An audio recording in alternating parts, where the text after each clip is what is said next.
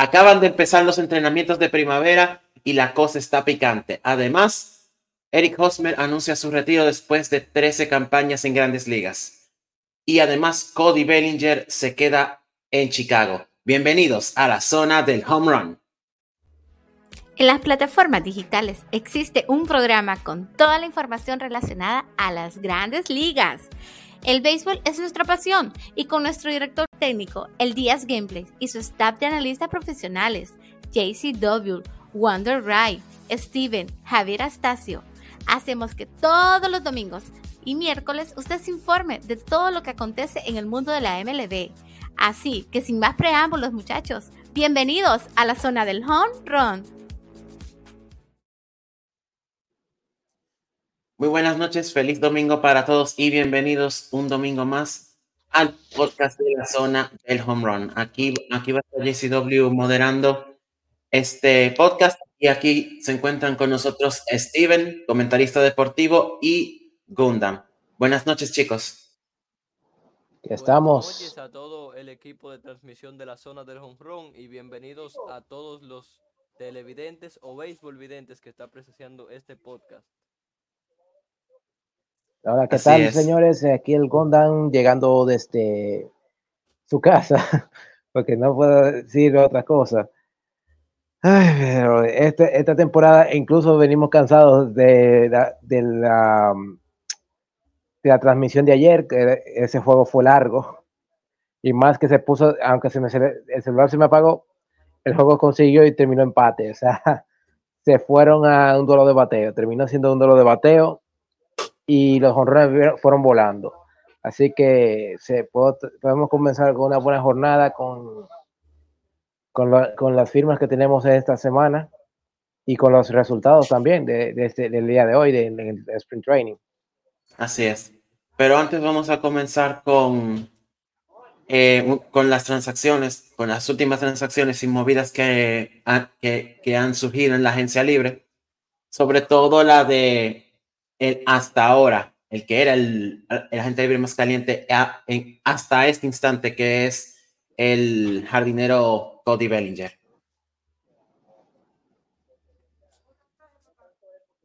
Correcto. Bellinger, eh, eh, Bellinger ha sido, tuvo una temporada tremenda el año pasado. Eh, no comparable a la que tuvo en el 2019, obviamente la de 2019 eso fue superior, porque ya ahí fue ya MVP. Pero en esta temporada tuvo una temporada sobresaliente, o sea, pudo, pegar más de 30 jonrones, remolcó más de 100. Eh, el hombre estaba preparado para demostrar que puede, y Paco fue el regreso del año. O sea que Cody estaba listo para regresar, para volver. Vamos a ver si está en el mismo shape que tuvo el año pasado o mejor que el año pasado. Todo dependerá de lo que pase en el, en el sprint training cuando debute el, eh, cuando debute de nuevo en el, sprint training con los Cubs con los queridos Cubs de Chicago. ¿Tú qué opinas, Steven?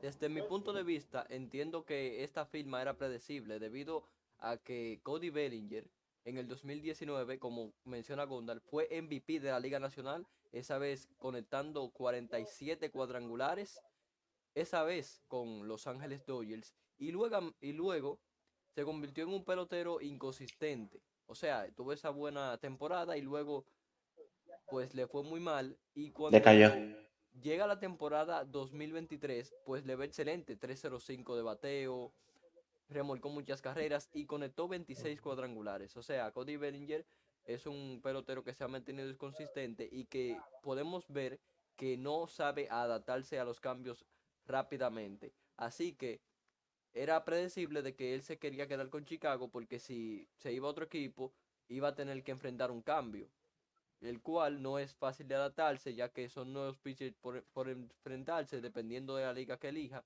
Y bueno, lo bueno es que se quedó en Chicago, como yo ya lo había dicho en un anterior podcast, que era muy posible de que se quedara en Chicago porque él ahí fue que recuperó lo que fue el poder que tenía en Los Ángeles Dodgers en el 2019.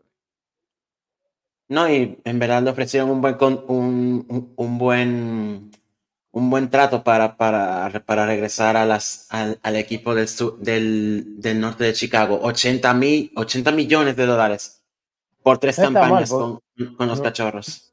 No está mal. O sea, 80 millones para lo que hizo el año pasado no está mal. Sí. No, él no puede exigir la única oferta, era la única oferta que había, porque no, los otros equipos no soltaron ofertas. Tardaron, si tardaron mucho en dar la oferta a los Scops porque estaban buscando a Chohei quizá estaba buscando a los japoneses, a, Yoshinobu Yamanoto, consiguieron a Managa, entonces estaban buscando, entonces Bellinger era la última opción que iban a buscar, porque sabían que no, iba, no había ofertas para él durante ese tiempo. Y ya Steven había mencionado un par de datos sobre él de la temporada pasada, 307 de hecho en promedio de bateo y 26 jonrones. Pero aparte de eso también impulsó 97 carreras anotó 95, se robó 20 bases y todo eso hizo un OVP de 356, un slugging de 525 y un OP, para un OPS de 881 y un OPS plus de 133 en casi 500 turnos al bate. Y logró 20, nada mal. 20 cuadrangulares, 20 bases robadas. Exacto. Fácilmente, fácilmente hizo 25-25. Ok. No. Tuvo 20 bases robadas, entonces no cuenta. 20. En total. 20, ah, no, no, 20, 20.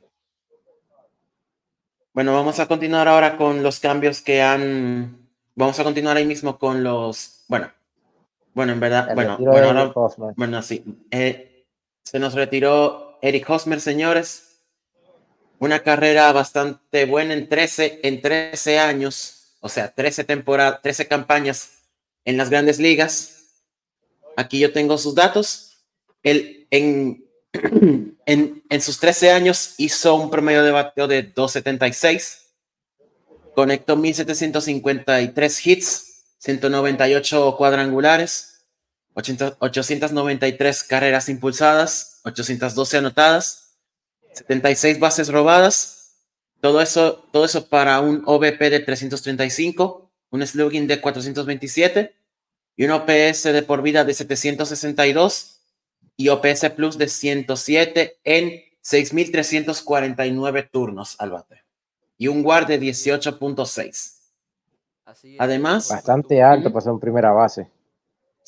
Ese WAR, ese WAR estaba bastante alto. ese, si no me equivoco, el, ese, el WAR que tú estás diciendo es la combinación de todos los WAR, defensivo tanto como ofensivo. Entonces, es bastante alto. A pesar de lo mal que le fue en las últimas temporadas, con si no que me equivoco, era con San Diego, después cambiado a otro equipo y después le, dejaron, le dieron release. Y ya, ahí mismo no, tuvo contrato hasta que terminó la temporada. Sí, su último equipo, eh, de hecho, fue, fueron los Cachorros de Chicago. Exactamente. Y ahí quedó. Jugó 31 partidos con, con los Cachorros para solamente 100 turnos. Eric Hosmer tuvo una espléndida carrera donde logró tres guantes de oro.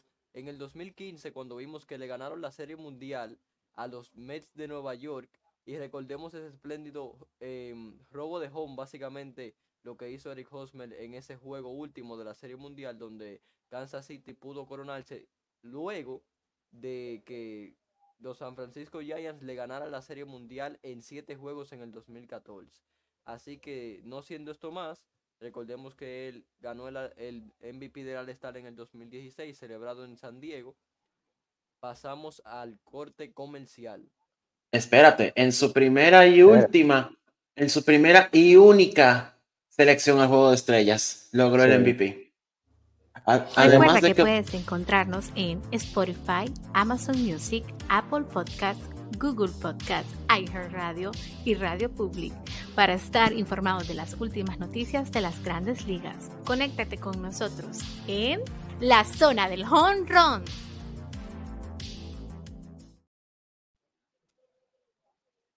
Así es, señores, ahí pueden seguirnos en todas las plataformas digitales.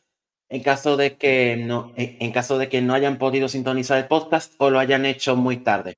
Pueden escucharnos en diferido en las siguientes plataformas: Apple Pay, Apple Podcast, Google Podcast, iHeartRadio, Public Podcast, en, Spotify también, en todos los, en, todos los recintos digitales ahí, debajo de sus pantallas están, nos pueden encontrar y no hay excusa para no escucharnos.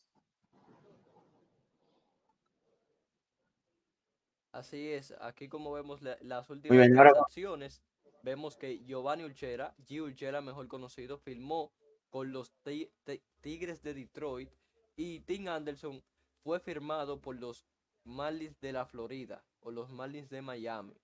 Estos cambios que en los equipos van a generar un buen un buen bateo porque Chell ahora se va a juntar con Javi Baez que a pesar de que Javi Baez no le ha ido nada bien en la carrera de Detroit después de que firmó ese contrato tienes a un compañero latino que puede ayudarte a lo que es el bateo porque seamos sinceros, Javier Baez no tiene mucha ayuda en Detroit. También eso puede ser que lo desanime. Y Tim Anderson entra a un equipo donde está Luis Arraez, que vienen de ir a playoffs el año pasado, aunque fueron eliminados por los Phillies de Filadelfia. Y así. Tim Anderson, que viene de una mala campaña, pero Anderson ha demostrado en campañas anteriores que tiene talento a la hora de batear y a la hora de la defensiva. Vamos a ver qué tal les va a estos dos jugadores en sus nuevos equipos. Bueno, en el caso de Anderson. Aquí, están los, los siguientes firmados: Amé Rosario por el lado de Tampa y también Jorge, el cubano Jorge Soler por el lado de San Francisco. Aquí, bueno, estas son adiciones perfectas porque es un, en el caso de Tampa, ya que perdieron a su, a su shortstop principal, eh, tenemos a, a Rosario que, que es un shortstop bastante, bastante bueno, no al, no al nivel de, de, de Wander Franco, pero él puede cubrir ese, hueco que dejó. En el caso de Soler, que es un bateador designado muy perfecto, de también que puede jugar los jardines, eh, una, edición, una muy buena edición para los San Francisco Giants. Y estos jugadores son perfectos para sus alineaciones cuando ahora mismo que tienen huecos que, que tienen que cubrir. Sí, y más que no solamente los Rays perdieron a un talentazo como Wander Franco, sino que también los Giants dejaron ir a, uno de sus mejores bateadores como Jock Peterson, que ahora está en Arizona.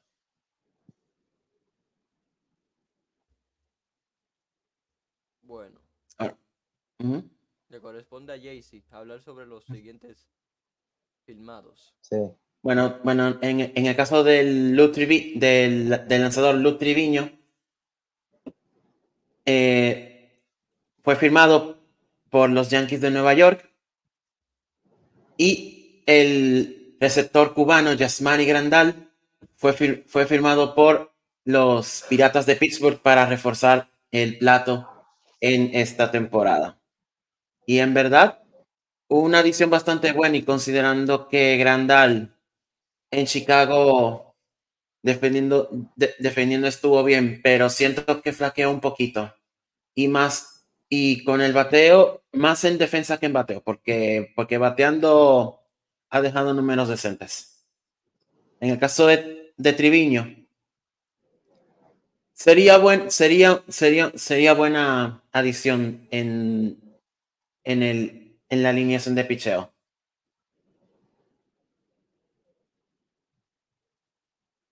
Bueno, ahora los siguientes firmados son Whit Merrifield, que lo firmó el equipo de los Phillies de Filadelfia, y Austin Nola, que firmó con los Reales de Kansas City. Austin Nola, que era el receptor de los padres, los padres se han quedado un poco huecos en esa base y los Reales se, refuerzan, pero eh, Austin Nola vendría ya para ser banca en el equipo debido a que tienen a un receptorazo como lo es Salvador Pérez que en una temporada conectó más de 40 cuadrangulares y es un buen receptor, que es un jugador franquicia. él ganó la Serie Mundial en el, 2000, en el 2015, en ese tiempo a los mismos Mets de Nueva York. Y por parte de Will Merrifield, que ha pasado por varios equipos, coincidencialmente viene también de los Reales de Kansas City, luego desde los Blue Jays de Toronto, ha demostrado que es un jugador bastante versátil que puede jugar bastante posiciones y puede batear bien. Así que buena adquisición por parte de los Phillies, por parte de los Reales de Kansas City, ya sería como más para darle abundancia a lo que es la receptoría y en la banca, por si Salvador Pérez se lesiona o tienen que darle día libre, o si hay un turno que sea importante en el partido, que lo tome Austin Nola. Es correcto. Y bueno, y, bueno, por último, aquí agregamos al Kung Fu, al Kung Fu Panda, aunque no le encante, aunque al venezolano no le encante decirlo, que le digan así, eh, eh, Pablo Sandoval. Eh, bueno, básicamente esto es una adición, fue más de, para que se retire en el equipo, porque Sandoval ya está en sus últimas. Puede ser de apoyo para los jóvenes, puede ser de apoyo para, para guiar a los jóvenes que están subiendo a grandes ligas. Por ejemplo, Luciano, que está jugando la, la intermedia, va a jugar el shortstop también. Entonces, la tercera base también tiene huecos, ahora que tampoco tienen tercera base. Y Pablo Sandoval tiene mucha experiencia, incluso ganó, fue parte, partícipe de todas las series mundiales que ganaron en los últimos, en, los, en su antigua dinastía. Eh, sigue, sigue, sigue, sigue. En su, en su antigua dinastía. Entonces, Sandoval ya su carrera está en las últimas. Puede ser, este puede ser su último año para retirarse aunque no lo ha anunciado todavía, pero es solamente esa especulación que podemos decir que él planea retirarse ya con, los, con sus queridos Giants, que es el equipo que con, él, que, con el que subió y ganó Serie Mundial. La verdad es que yo concuerdo contigo. Así es, él fue... Esta firma de Pablo Sandoval es como dice Gondan, es más para que tenga un retiro decente un retiro en la franquicia en el que fue campeón en el, 2014 contra los Reales de Kansas City. Recordemos que coincidencialmente Salvador Pérez fue quien dio el elevado y el Kung Fu Panda captura. Fue un momento dramático en la historia de la Serie Mundial, ya que era un juego 7. Em, Gordon había dado un triple remolcador de una carrera y se había puesto en tercera. Perdón, no había sido remolcador. El partido estaba 3 por 2 y él dio un triple y los, los Reales de Kansas City no pudieron aprovechar. Después Salvador Pérez del fly de, de foul que captura el Kung Fu Panda y así los, Real, los Giants de San Francisco se coronan campeones en el 2014 en un juego 7 de la Serie Mundial. La verdad es que yo creo que es verdad. ya esto es una firma más para que él se retire en el equipo. Eso es así. Y este, los, los números de él son bastante decentes también.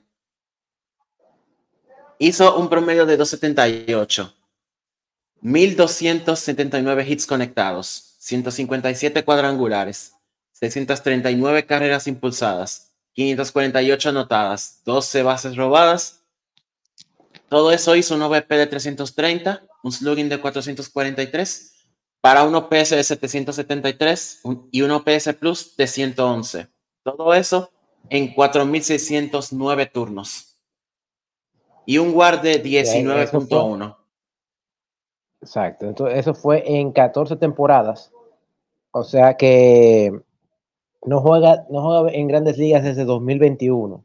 En 2022-2023 lo jugó en México, si no mal no recuerdo. Así que, bueno, ya es para terminar su carrera como se debe. Y sí, te mandamos saludos. eh, fue una... Perdón, perdón. No, no, fue un saludo que mandó alguien en, el chat. No, lo que podemos decir sobre el Kung Fu Panda es que podíamos estar hablando sobre lo que es el mejor tercera base en la historia de los venezolanos cabe la discusión, la verdad. Sí, hay que ver, cuáles venezolanos tuvieron en Grandes Ligas cursando tercera base, porque no recuerdo más. La mayoría de los venezolanos que conocemos juegan short o el, o outfield o el catcher. Pero tercera base no, no creo que alguien que supere a, Pablo Sandoval. De, de los venezolanos, claro. Claro, claro. Estás a un solo clic de la diversión y el entretenimiento. Encuéntranos y síguenos en Facebook, YouTube, Instagram y TikTok. No te pierdas de nuestro show y únete a esta gran comunidad beisbolera. Somos la zona del home run. Ustedes saben, señores, no se olviden de seguirnos en las redes sociales. No, sé, no hay excusa para eso. Estamos en Facebook, Instagram, TikTok y YouTube. Sí, ahora vamos a pasar con, con algo que sucedió el día de hoy. Y señores, es que el debut de el nuestro Juan Soto con los Yankees ha sido un éxito y, y este y esta actuación que ustedes van están viendo ahora mismo es prueba de eso. El tremendo tortazo que mandó por todo el jardín izquierdo por encima de la cerca en su debut con los bombarderos del Bronx. ¿Ustedes qué dicen, chicos? Bueno, la verdad es que para, como sabemos, Juan Soto es un tremendo bateador hacia la banda contraria. Aquí en este turno lo demostró conectando su cuadrangular hacia la banda contraria, hacia el jardín izquierdo, de tres carreras. Y bueno, ese fue eh, su primer partido en lo que es la temporada, eh, la pretemporada con los Yankees de Nueva York. Tiene dos turnos, batea 500 y ese fue su primer cuadrangular, cuadrangular, perdón. Lanzó su primer cohete hacia el espacio y bueno, Juan Soto creo que es el primero de muchos que va a dar en las grandes ligas con los Yankees de Nueva York debido a ese corto jardín derecho y también que sabe alar hacia la banda contraria. Sí. A su banda. Eh, antes de que sí, sí. Antes de que uno eh, eh, opine, conste que el primer turno de él fue más un rodado de sacrificio ya que Alex Verdugo estaba envasado para que entonces Aaron Judge impulsase la primera carrera de ese encuentro. Y luego ya en, y, luego ya en ese turno fue cuando hizo, cuando hizo home run. Bueno, ya, se está viendo parte del poderío que, tiene, que van a tener los Yankees.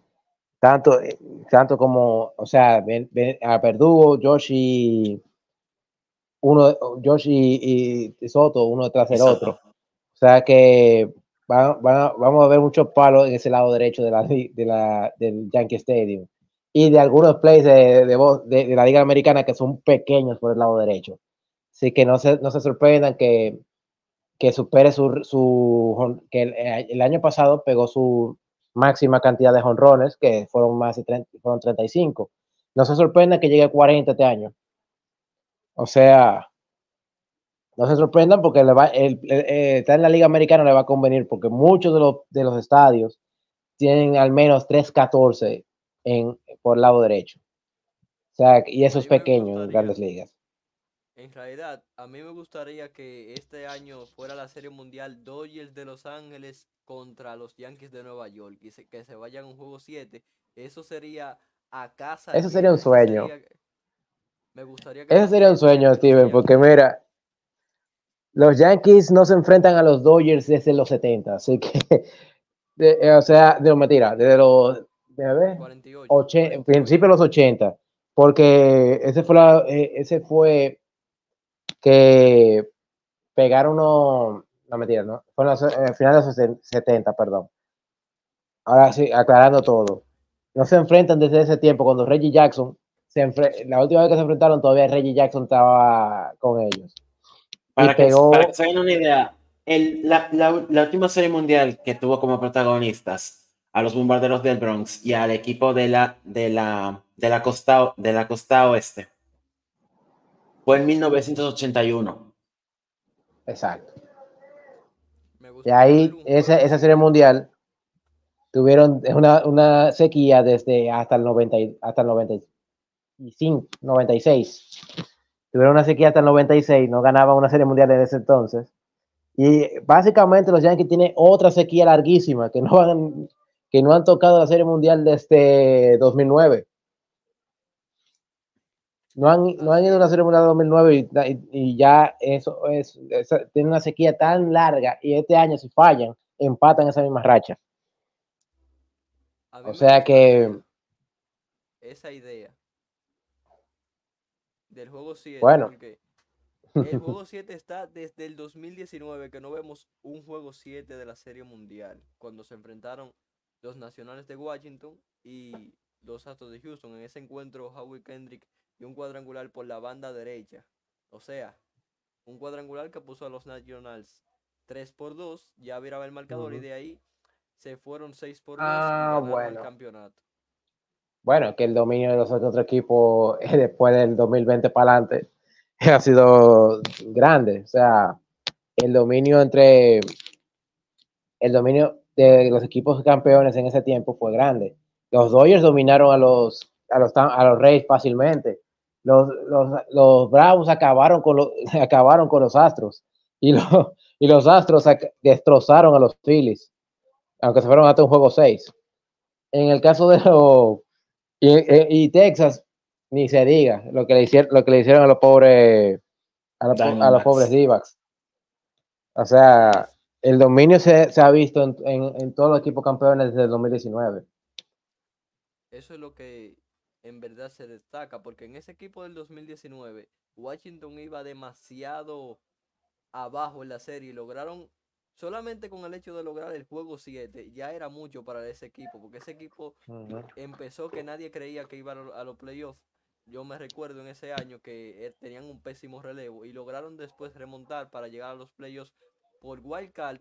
Le ganaron dramáticamente el partido a Josh Hader, que estaba con los Brewers de Milwaukee, donde Juan Soto dio una línea por todo el jardín derecho, en el que la pifió el, el jardinero Trent Grisman, que ahora, si no me equivoco, está con los padres de San Diego, fue compañero de equipo de él. Y así Trent Grisham está ahora en los Yankees, porque él fue vía cambio, junto con él. Cambio, o sea, Soto y Grisham se fueron ya juntos a los Yankees de cambio por otros. De hecho, tienen un receptor que, que pertenece a ese equipo, que es Kai Higashioka. Ahora está en San Diego, Kai Higashioka. También quería destacar que yo quería que se fueran a juego 7 los Yankees y los Dodgers si es que van a la Serie Mundial, porque es que no es por ofender a Texas y a, y a los d pero la verdad fue una Serie Mundial bastante eh, poca vista, por no decir otra palabra, fue poca vista la verdad. Y las personas como que le han perdido lo que es el amor a lo que es la MLB porque ya no estamos viendo equipos como los Yankees, como los Dodgers o como equipos grandes como Oakland en su tiempo, que Oakland tiene muchas series mundiales, aunque ahora ustedes lo ven que eh, son pésimos, pero Oakland es uno de los más ganadores en la MLB. Y bueno, quizás por eso la MLB con el pasar de los tiempos ha sido cada vez, cada vez menos vista. Por eso a mí me gusta que los Dodgers y, los Yankees se fueran a Serie Mundial. Porque se bueno, ese, eso estaría bien, pero hay, un problema ahí. Dale, Jason, yo, creo, yo creo que está pensando lo mismo que yo. Lo que sucede es que las finales inéditas son así. Hay, o sea, así, son, así suelen ser las finales inéditas pasan equipos que uno nunca imaginó que iban a, que, iban a pasar de, eh, de ahí. O sea, fue, o sea, fue, o sea, son así de sorpresivas. Pasan equipos que no tienen historia de, no tienen historia ni mística eh, ganadora como, como, como esos equipos, Oakland, eh, New York, o ahora Dodgers, Texas, Houston, o sea, son equipos que apenas han, que, que apenas han pasado de postemporada por eso es que no son tan vistas. O sea, por eso eso sucede bastante. O sea, eh, bueno, los Phillies también tienen una gran cantidad de, tempo, de, de, series mundiales. Aunque se enfrentaron a Tampa la última vez que ganaron, se enfrentaron a Tampa y ganaron. Pero equipos como equipos como equipos que nunca han ido como Seattle, que es el único equipo de la Grande Liga que no ha ido a la Serie Mundial, y hay otros que ni siquiera que han tocado la Serie Mundial y no han ido y no han ganado. Colorado fue en el 2007, pero no, pero falló. Pero perdió. Esa fue su única vez que ganaron el campeonato de la Liga Nacional. ah, sí, Colorado, sí.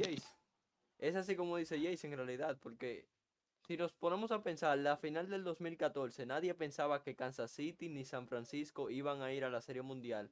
Pero nosotros vemos como más competencia en esa Serie Mundial porque, así como dice eh, Gondan, las últimas series mundiales no se han estado viendo tanto porque los equipos tienen superioridad eh, eh, siempre al segundo rival. Por eso las personas le pierden el ánimo porque no son dramáticos los juegos como aquella serie mundial de 2014, donde em, estaba gente en tercera, 3 a 2 el partido, 2 outs, el empate en tercera en un juego 7, que al final pudieron ganar los Royals de Kansas City. Pasamos a la Serie Mundial 2016, que fue una de las más dramáticas y más dolorosas para mí, porque yo soy de los guardianes de equipas de Cleveland donde Ben Sobris da un batazo por todas las rayas de tercera y da doble remolcador en extra inning, donde Raya y Davis dio cuadrangular de dos carreras para empatarlo en el octavo. O sea, son series mundiales que son inéditas, pero son bastante entretenidas y son bastante vistas por, por esa bueno, Los indios de Cleveland, eh, ahí hay una cosa que tanto Cleveland como los Cubs tenían una mala racha. Bueno, Cleveland todavía la tiene. Eh, y uno los dos iba a romper esa racha. Los Cubs que tenían en ese tiempo 108, de, 108 años sin ganar en ese momento. Y Cleveland tenía como unos 60 años. La del 2015, por la del 2015, la, del 2015 era, era, exactamente igual.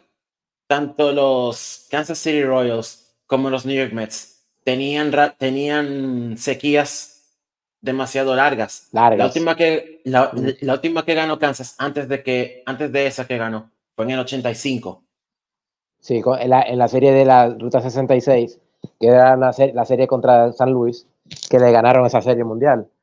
Y la del 86, la de que Boston lloró pila, esa, esa fue la de la serie mundial que la última vez que ganaron los Mets, la serie del 86, que los lo, recuerdan bastante bien los bostonianos, que, lo, que le dolió porque pudieron haber ganado esa serie mundial, pero un error y esa, le costó la serie mundial. Y un dato, y, es un juego 7. Esa, y, un dato, esa serie mundial llegó, llegó a un séptimo juego. Exactamente. También podemos destacar series mundiales que no han ido a un séptimo juego, pero que han, han, sido bastante vistas, como la vez del 2018, cuando se enfrentaron los Medias Rojas de Boston y Los Ángeles Dodgers. En esta ocasión, los Dodgers de Los Ángeles no se veían tan bien, venían de ganarle a Milwaukee en siete juegos, pero eran equipos que son bastante predecibles a la hora de uno decir, ah, este va para la Serie Mundial. Y las personas lo predijeron y quisieron ver eso. Aunque Boston aplastó a los Dodgers, los Dodgers al final solamente pudieron ganar un partido que fue muy cerrado cuando Max consiguió el cuadrangular para terminar el partido. Que eso fue después que Boston tenía dos juegos arriba. Y bueno, Steve terminó siendo el MVP de la Serie Mundial porque dio bastante batazos claves y así por el estilo. 2019 también fue una serie mundial bastante dramática, como ya mencioné anteriormente, el cuadrangular de dos carreras de Howie Kendrick, que estaba 2 a 1 en el partido eh, de los de Houston y de Washington. Nacionales.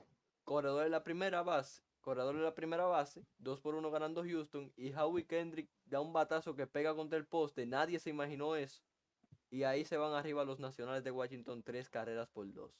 Son series mundiales bastante em, dramáticas. Exactamente. Bueno, ya terminando con, ya con, terminando con esto, ya pasamos a, directamente a la noticia con Otani. Sí, era eso mismo que tú seguramente ibas a decir. Otani va a debutar esta, esta semana con los Dodgers de Los Ángeles a jugar su primer juego. Así que ese va a ser un blockbuster para muchos fanáticos de, Otani. O sea, veremos, lo veremos ya usar eh, el uniforme de los Dodgers en el sprint training. Recordemos que es solamente como lanzador. Bateador ya no va hasta el año que viene. No, al revés. Bateador va a ser, porque como pitcher no va, no va a poder hacerlo. Ah, perdón, perdón, sí, bateador. no, no, no, al revés. Va, a batear.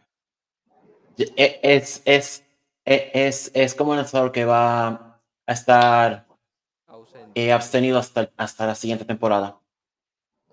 Sí, pues, por la cirugía de codo, por eso lleva, van a notar que él va a llevar una, eh, como estaba Bryce Harper, va a llevar una codera especial para poder jugar, para poder batear. Cosa que también hacía eh, Bryce Harper cuando regresó de su lesión de su cirugía de tomillón. O sea, eso lo vamos a ver bastante. Y Chohei va Vamos a ver cómo se comporta Shohei con su nuevo equipo. Hasta ahora todo va bien. Una cosa está en el entrenamiento y otra cosa es ser irregular. Vamos a ver vamos a ver, porque dependiendo de cómo le vayan estos entrenamientos, puede que se vea reflejado en la temporada regular. La verdad. Exactamente. Y bueno, ahora vamos con los resultados y las posiciones de los entrenamientos primaverales, donde están las dos ligas de Cactus y de la Toronja.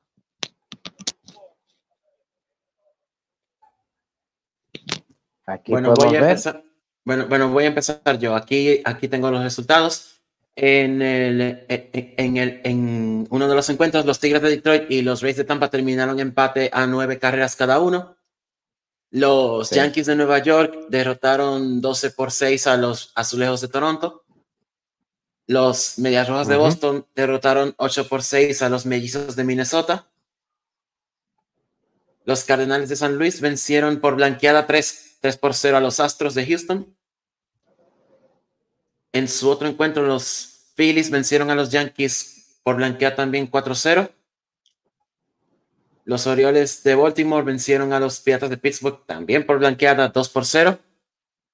Los Medias Rojas de Boston derrotaron por, por mínima de 5 por 4 a los Bravos de Atlanta. Ouch. Y mis Mets y mis Mets de Nueva York 3 por 1 derrotaron a los Astros de Houston. En otras noticias tenemos Nacionales de Washington. Ajá. Sigue, sigue. Los, eh, los, Nacionales de Washington vencieron 6 por 3 a los Miami Marlins. Los Dodgers de Los Ángeles 4 por 2 a los Atléticos de Oakland. Los Rojos de Cincinnati vencieron a los Angelinos 9 por 4. Aquí y aquí los Rangers de Texas y los Gigantes de San Francisco no hicieron ni una sola, terminaron en cero cada uno. Sí. Los padres de San Diego aplastaron por, por blanqueada 7 por 0 a los cachorros de Chicago. Los Rockies de Colorado derrotaron 10 por 3 a los Brewers de Milwaukee. Los Guardianes de Cleveland derrotaron 8 por 4 a los Marineros de Seattle. Los Arizona Diamondbacks vencieron 5 por 0 blanqueada a los Medias Blancas y de Chicago y los y, por último los Reales de Kansas vencieron a los Angelinos por mínima de una carrera por cero. Y después esa, de, esa que quedaron 7 a 7 contra los Dodgers ayer, juego que transmitimos eh, eh, ayer, que, me, que no fue, aunque, falla, aunque solamente tenemos 8 entradas, 8 y un tercio, se dio buena, porque terminó empate 7 a 7 ese partido. Sí. Bueno, eh, Steven. Podemos destacar también los Dodgers, los Dodgers empezaron dándole una tremenda paliza a los padres de San Diego cuando Oscar Hernández conectó doble remolcador de dos carreras, su primer hit con el equipo. Y ese doble fue por regla, con las bases llenas y el partido se pone en ese momento 2 por 0. Ya después los Dodgers de Los Ángeles pues pudieron ampliar mucho la ventaja y pudimos ver Em, si no me equivoco, fue en el día de ayer cuando los Yankees de Nueva York vencieron 22 carreras a 10 para los a los Tigers de Detroit. La verdad es que, como vemos a los Tigers, una tremenda paliza. Sinceramente, Sin vaselina les dieron.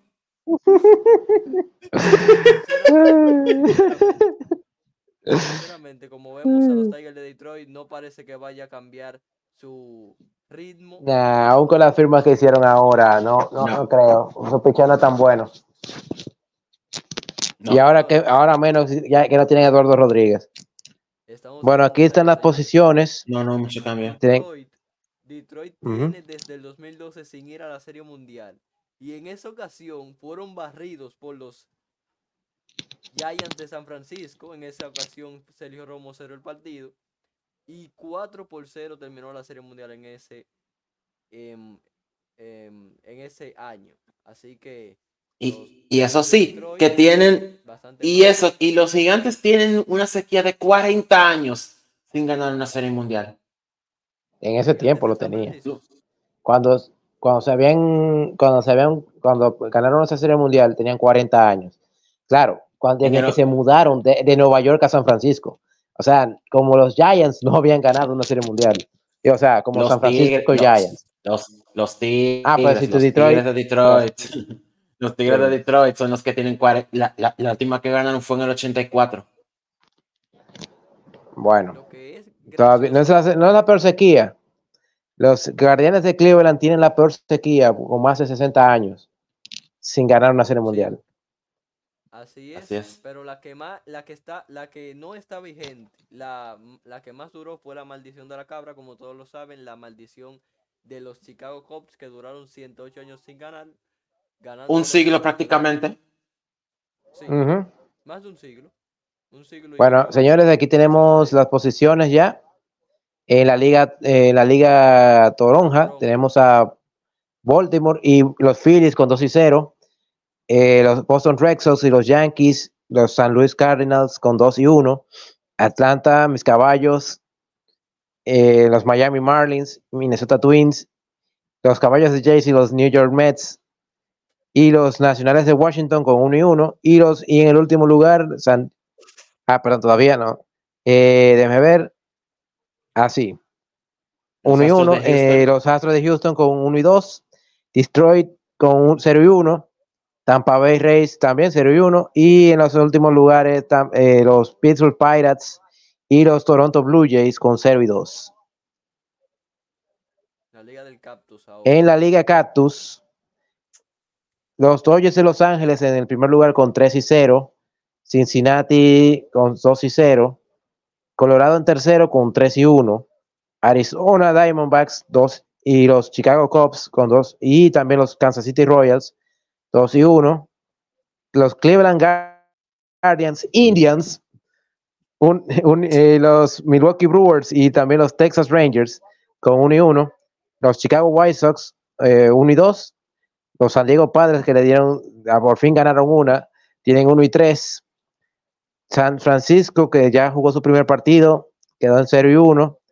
Los Angels están en 0 y 2, eh, al igual que Oakland. Y en el último lugar hay también los, eh, los marineros de Seattle con 0 y 2. Así es, pero yo quería volver atrás con este equipo de los Tigers de Detroit porque es bastante cómico porque han tenido buenos jugadores y no hacen nada. O sea, han tenido a Miguel Cabrera que ganó la triple corona, a Javi Baez, pero Javi Baez desvaneció cuando llegó a Detroit. Ahora tienen a Chela y siguen con la misma mística perdedora de los Detroit Tigers. Lo más El único punto luminoso que estaba ahí era Eduardo Rodríguez y se fue. Desistió de su contrato y se fue a, se fue a Arizona. También que los Detroit Tigers tienen mucho sin ir a playoff. Desde el mismo 2012, si no me equivoco, o desde el 2003, desde el 2013 cuando Em, los Medias Rojas de Boston le ganaron en la primera ronda, si no me equivoco, o en la sede de campeonato. Sí, eso fue ahí. Ah, bueno. Tienen, tienen 12 años, tienen 12 años sin ir a una serie mundial y tienen 40 sin ganarla. Es mucho ya. Y todavía no consiguen jugadores franquicia, no, han tenido uno bueno franquicia. Eh, se esperaba que Riley Green o Spencer Torkelson hicieran el, el, paso para ser las estrellas del equipo, pero no han logrado cuajar, ni siquiera un breakout han logrado conseguir. O sea que Torkelson y Riley Green están fuera del mapa. Hay que esperar que sus prospectos como Cole Keith o incluso la adquisición de George haga diferencia, pero ese picheo no me, no me da buena espina. O sea, tienen buen picho abridor con, con Tarik Skubal, con Kenta Maeda, pero es todo lo que tienen. No tienen más nada. El mismo Javi Baez fue contratado para esa misma ocasión. Fue para que sea la estrella del equipo. Y la verdad lo que se encontró. fue una estrella negra, fue, porque no, no fue la estrella brillante que consiguieron. Pero veremos qué tal le va. más bien apagada. compañero. Veremos qué tal le va a Javi Baez con su nuevo compañero Uchela, porque recuerden que esto es muy importante, la química en el equipo. Así que vamos a ver. hay que ver. Ahora qué, qué, base va a jugar Uchela, porque Uchela juega tercera base, si no me equivoco. O bueno, es utility. Es utility, puede jugar segunda base antes, Bueno, bueno, señores, antes de despedirnos, les tenemos un aviso y es que el próximo sábado 2 de marzo, la zona de Honron va a estarles transmitiendo en vivo el partido entre los Yankees de Nueva York y las Oropéndoras, los Baltimore Orioles, de los entrenamientos de primavera. Yo lamentablemente no voy a poder eh, estar presente con ustedes, pero mis compañeros Steven y Gundam van a, sí, sí, van van van a narrarles este partido. Va a ser a las una de la tarde con cinco hora del este de los Estados Unidos. Y dos de la tarde en hora dominicana para los que para los que quieran verlos en, en, nuestro, nuestro horario.